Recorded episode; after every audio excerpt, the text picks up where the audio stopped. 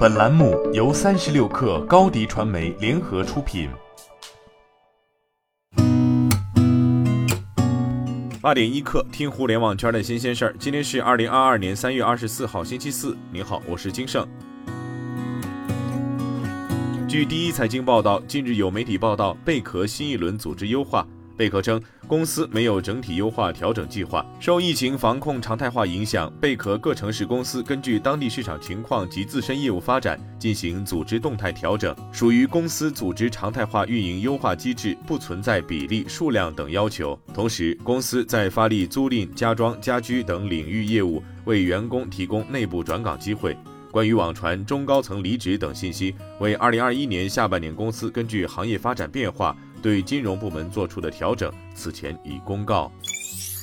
三十六氪获悉，据理想汽车官微消息，自二零二二年四月一号起，理想汽车将会对理想 ONE 的售价进行调整，全国统一零售价格将由目前的三十三万八千元上调至三十四万九千八百元。此次价格调整将于二零二二年四月一号零时起生效。在此之前，通过理想汽车 App、理想汽车官网和理想汽车零售中心支付定金的用户不受此次价格调整影响。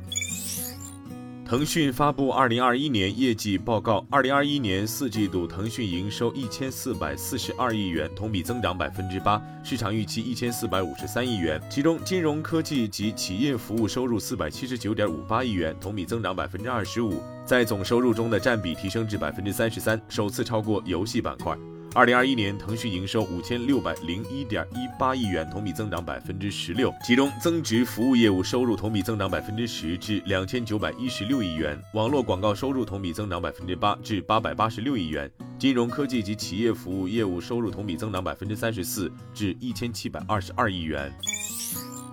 据中新网报道，近日网络流传一份新东方教育科技集团董事长俞敏洪致家长的一封信。信中，俞敏洪表示，新东方集团决定从今年，也就是二零二二年秋季开始，停办北京昌平新东方双语学校义务教育阶段的教育及小学部和初中部的教育。新东方集团无法为学校提供持续的场地和资金支持。对此，新东方相关负责人表示，暂无法回复秋季是否彻底关停昌平双语学校义务阶段课程，但相关年级今年秋季已无招生名额。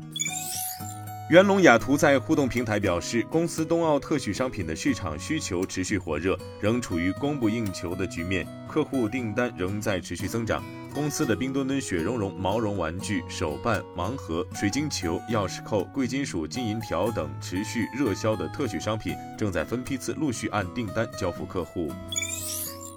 据中国演出行业协会数据，从二月中旬至三月中旬期间，演出取消或延期的场次超过四千场。三月下旬还将有约百分之八十的项目停演或延期。据测算，预计至三月底，全国取消或延期的场次约九千场，占一季度专业剧场新空间演出总场次的百分之三十。截至三月十八号，二零二二年全国专业剧场新空间演出场次二点四七万场，票房收入十三点一六亿元。预计一季度演出场次较二零二一年同期降低百分之二十五以上，票房收入降低百分之三十五以上。